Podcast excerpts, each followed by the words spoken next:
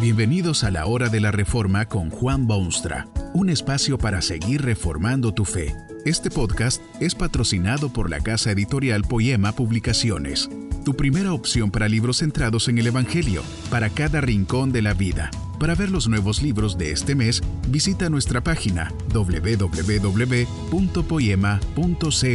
Ahora escuchemos a Juan Boonstra con el programa de hoy tarde o temprano usted se pondrá viejito. Todo el mundo sabe que para ser anciano hay que ser primero joven y después adulto y de edad mediana y recién entonces, si Dios quiere, se llega a ser anciano. Tal vez usted habrá notado que hay dos clases de ancianos y todo depende de cómo hayan vivido sus vidas. Si han vivido de cierta manera, son amargos, quejosos, desconformes, soñadores del pasado. Si han vivido de otra manera, pueden ser pedacitos de pan, dulzura personificada, amables y contentos y sabios. Además, ¿cómo será usted cuando sea viejito y esté canoso? Los salmos de la Biblia hablan de muchas experiencias humanas. El Salmo 71, por ejemplo, es una oración elevada por un anciano. Se encuentran en este salmo algunas cosas dignas de destacarse. En primer lugar, el anciano que hace esta oración empezó a edificar su vida en su juventud. Dice en su poema, Oh Dios, me enseñaste desde mi juventud. Es muy difícil ser feliz a los setenta años de vida si no se ha sido feliz a los veinte. La vejez feliz es siempre la culminación de una juventud que se ha vivido según los planes y deseos del Creador. Mucha gente cree que la juventud es la época de la vida cuando se puede vivir sin cuidados ni preocupaciones. La juventud es el tiempo de correr y de saltar y tomarse riesgos y sacar del sistema humano toda esa energía prodigiosa que el cuerpo y el alma poseen. Se cree que hay que divertirse todo lo que uno puede cuando es joven, antes de que vengan esos días malvenidos de la vejez. La realidad es, sin embargo, que no se puede alcanzar una dulce vejez si no se ha cultivado dulzura en los años de ternura. Tal vez usted no ha llegado aún a esos años de la vejez con todos sus achaques y posibles bendiciones. Se siente joven y contempla el horizonte de su futuro y solo ve luz y promesas y maravillas está aún en esa edad tierna de los sueños y del vigor. No se olvide que anda en camino de la juventud a la vejez y que el Señor está dispuesto a darle clases ahora para que cuando llegue el momento de la vejez esté totalmente equipado para esa experiencia. Sería una pena que desperdiciase su juventud y desaprovechase esta oportunidad que Dios le da para prepararse. Esta es una de las razones por las cuales nadie llega a la vejez sin haber pasado primero por la juventud. El salmista echa una mirada hacia atrás y reconoce que su paz y su gozo son el resultado directo de haber sido enseñado por Dios en su juventud. Qué triste es cuando una persona creada a la imagen de Dios, vive completamente alejada de Dios toda su vida. Cierto es que puede llegar a hacer sus paces con Dios en cualquier momento, aun los nonagenarios pueden hallar paz preciosa en Jesucristo pero han desperdiciado así los mejores años de su vida en busca de cosas que nunca encontraron, y ahora han llegado a la vejez.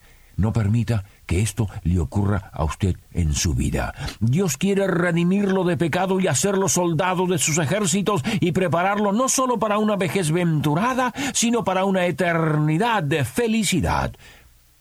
Busque a Dios mientras puede ser hallado. No deje de entregarse al Señor ahora que es joven y fuerte y la vida le sonríe. No solo será su juventud una experiencia gloriosa, sino que estará usted asegurándose también un futuro incomparable.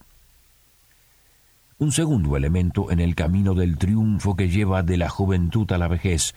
El salmista ha llegado efectivamente a la vejez, no sólo admite que ha sido enseñado por Dios desde su juventud, sino que también él tuvo una tarea desde entonces. Hasta ahora he manifestado tus maravillas, escribe en su oración a Dios. Toda su vida había puesto en la práctica este arte de alabar a Dios por sus actos extraordinarios. Parece que nunca le alcanzaba el tiempo para dar expresión a todas las maravillas de Dios a lo largo de su entera vida.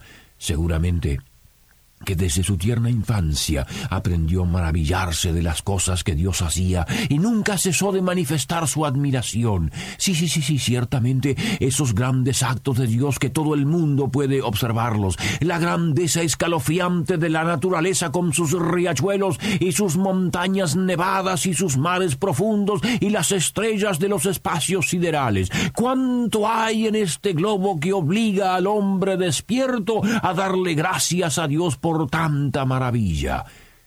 La naturaleza entera es como una elocuente sinfonía que produce los más bellos pentagramas de música que uno pueda imaginarse.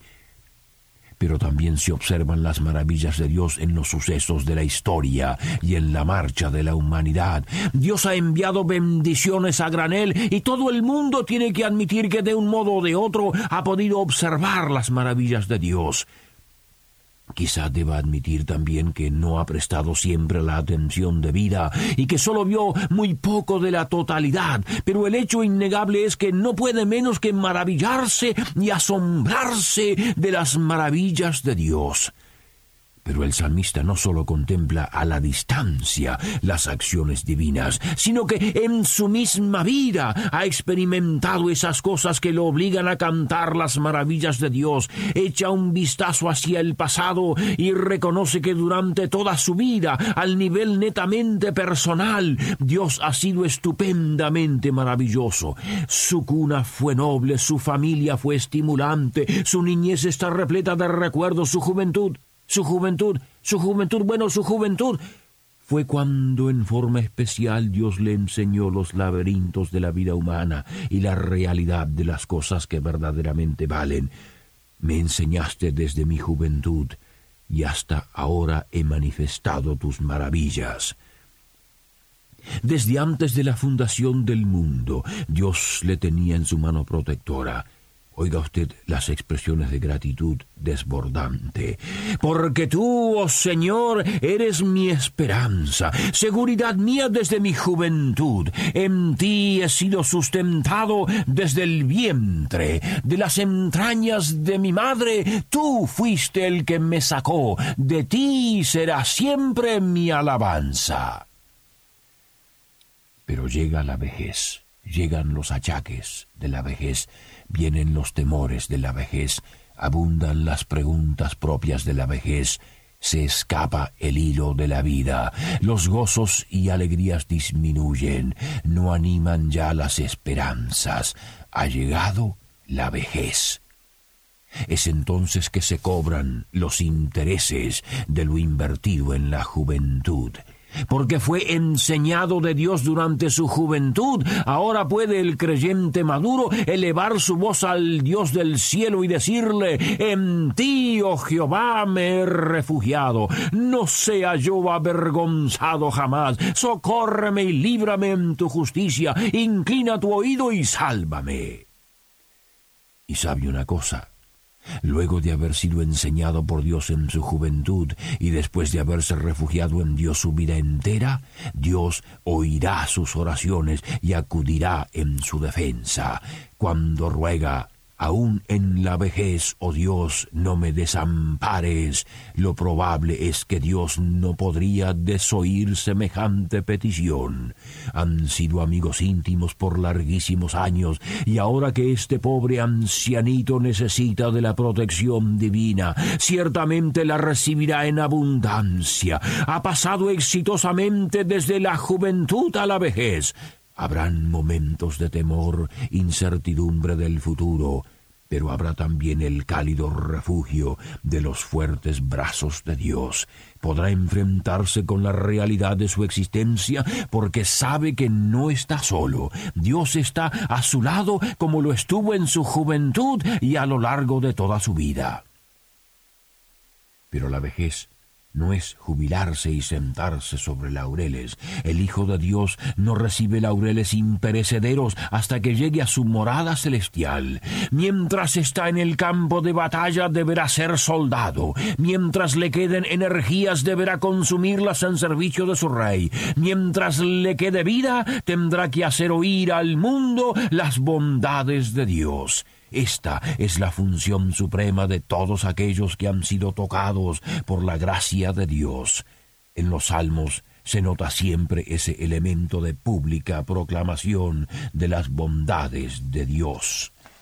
El creyente tiene que dar testimonio a lo que Dios ha hecho en su vida. Tiene que decirse a sí mismo, te alabaré, oh Dios, te alabaré, alabaré tu nombre.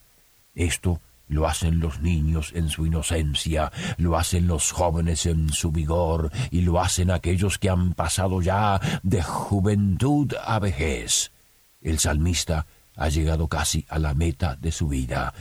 Ha vivido todas las experiencias que es posible vivir en este mundo. Ha llegado a la vejez. Sin embargo, no sólo confía en que Dios le seguirá bendiciendo, sino que también promete seguir siendo testigo de las cosas que Dios ha hecho en su vida. Yo te alabaré con instrumentos de salterio, oh Dios mío. Tu verdad cantaré a ti en el arpa. Mis labios se alegrarán cuando cante a ti. Mi lengua hablará también de tu justicia todo el día.